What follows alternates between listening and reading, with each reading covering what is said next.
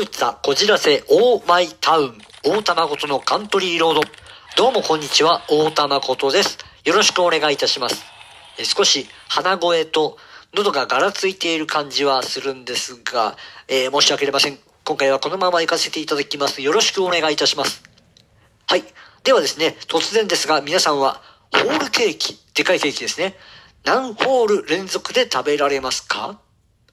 まあなかなかそんな機会はね、ないとは思うんですけども、というのも、先日僕、デコケーキを作る機会があったんですけども、もうまさに、えー、ケーキの上にチョコペンでイラストを描くっていうような、そんなね、えー、デコケーキだったんですけども、まあ、チョコペン皆さんやったことありますか？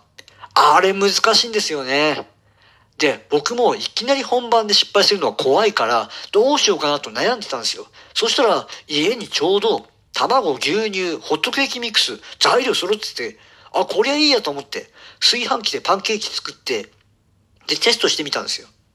そのパンケーキの表面にチョコペンでイラストを、まあ予定のイラストをね、描いてみて、あやっぱりこれは難しい。まあテストでよかったななんて思いながら、お昼ご飯の代わりにそのパンケーキを3分の2ぐらい食べるっていう。ええで、本番のパンケーキ、まあデコケーキを、えーどうしようかなと思って。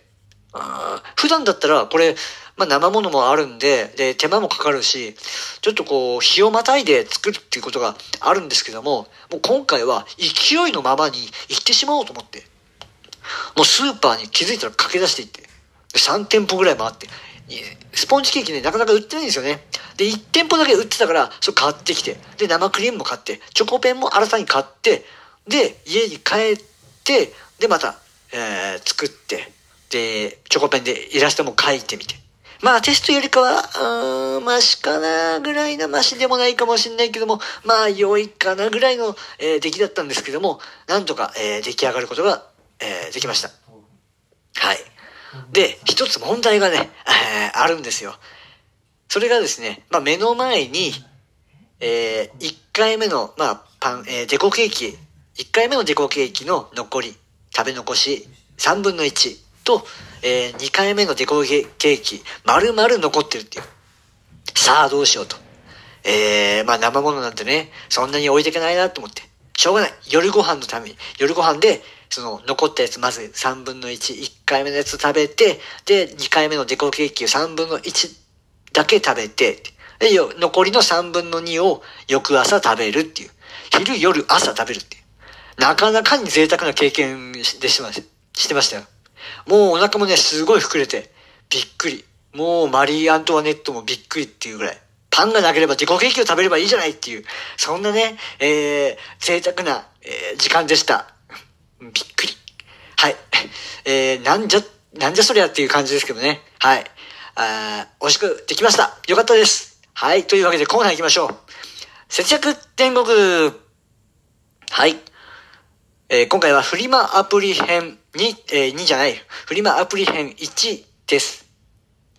えー、まあ、現在ですね、フリマアプリを利用して、まあ、いろいろ売ってね、現在だと5000円ぐらい売れてるんですよ。もうすでに、まあ、ゲームとか、あーまあ、もろもろなんですけども。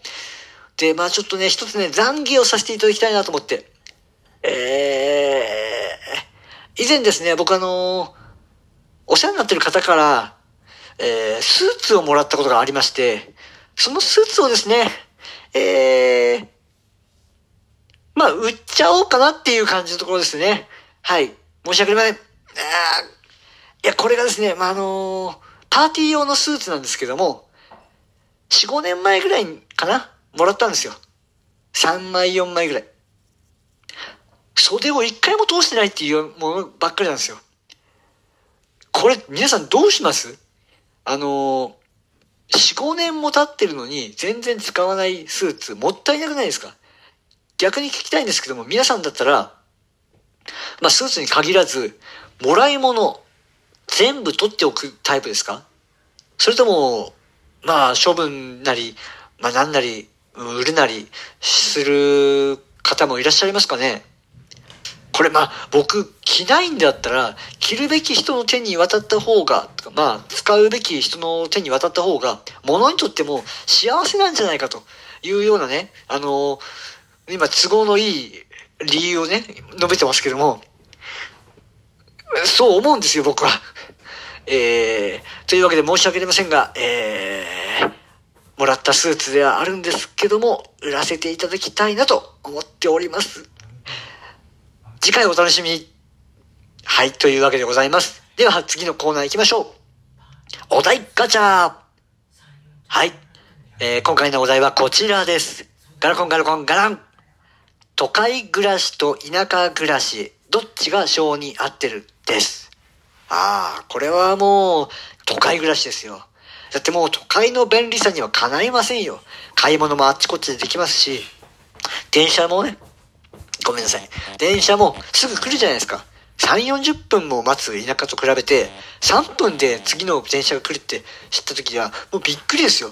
ぶつかんないのっていう。ねえ。まあ街の中も、その都会とかごちゃごちゃしてて、分かりにくいって思ってたんですけども、意外とこう、道案内のね、看板も、まあ地図看板とかも、えー、そこかしこに置いてあるし、交番もね、数が多いから、まあ、聞きやすいんですよね。で、みんな知ってるし、あの有名な商業施設が点々としてるから。まあ、そういうのを考えると田舎なんてね、地図見ても、全然もう、川、川、川、山、みたいな。うん、な、ざっくりしてんなっていう。で、まあ目立つような商業施設とかがあんまりなくて、個人経営の何々店とかがずらーっとこう書いてあったりするんですけども、わからないんですよね。それ知ってる人にとってはわかるんだろうけど、うん、わかんないな。あと現在地がどこっていう。で、あとこれ何時代のやつ貼り付けてるのというようなものがあったりとか。いや、まあ今ではね、多分改善されてるんじゃないかなとは思うんですけども、まあ当時はね、隣の町に行くのにも、僕、まあ道案内、道を聞いたりしてたんで、まあ、道行くね、おじさんとかに聞いたりもするんですよ。隣に、隣の町に行くには、うん、どうしたらいいですかって、この道行くんですか？みたいなことを聞くと、そうすると、ああ、あっちな、あの、大平さんってのがあるんだよな？あでっかい山な？うん、わかるか？うん、あるな？ある？うん、あるな？っていうふうに、ちょっとすごいなんか、気のいい方だったんですけど、その時は絡んだ方が。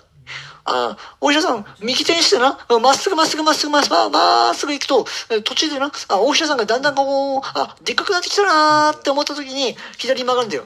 でな、その、まあまあ、またまっすぐまっすぐまっすぐまっすぐ行って、何個目かの信号を左に曲がるんだよ。だな、うん、ぐるーっとこう曲がったり曲がったりするんだけども、その、まあなんとかしたら着くから。途中からなんかちょっとおかしいなと思って。え、じゃあまあ、え、山が大きくなってきて、で、左に曲がるんですか？って。うん。そういう時はあるんだよ。そういう時どういう時？あ、そうですか。目印とか、いやー、この道ねえんだよな確かに、田舎道だから、ないんですよね。わかりますけどねって。もうしょうがないから、うーん、わかりましたって言って。で、他の人に聞こうかなと思ってずっと道行ったんですけども、いないんですよね。田舎だから。で、まあしょうがない。なんか山が大きくなってきたなって感じて、ここかなと思って左曲がって、でまたまっすぐまっすぐ行って、で、何個目かの信号これかななんて思うのに、まあ2個目じゃないな、3個目か4個目ぐらいかって思いながら、こう、勘で、また左曲がって、ぐるぐるぐるぐるぐるこう、曲がり道、ん？なんかこう、なんかこうカーブしたような道をね、行ったりするんですよ。そしたらね、隣町着くんですよ。すげえなと思って。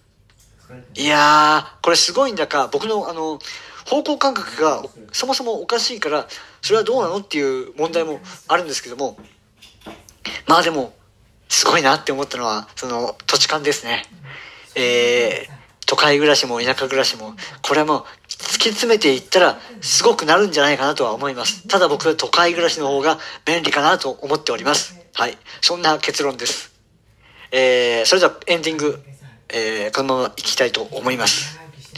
えー、この番組、えー、皆さんからのお便り、メッセージお待ちしております。ぜひ、あのまあ、道案内、道案内まあ、都会暮らし、田舎暮らし、どっちがっていうのもありますし、えー、えこんなケーキ作ったりしたことあるよとか、まあ、いろいろね、あったら、えー、ぜひ、聞かせていただければと、この番組でも紹介させていただければと思います。えー、よろしくお願いします。それでは、ホルツァこちらせオーマイタウン、大玉ごとのカントリーロード。ここまでのお相手は大玉ごとがお送りいたしました。次回は、次回もお楽しみにありがとうございました。ケーキから鼻血が出てた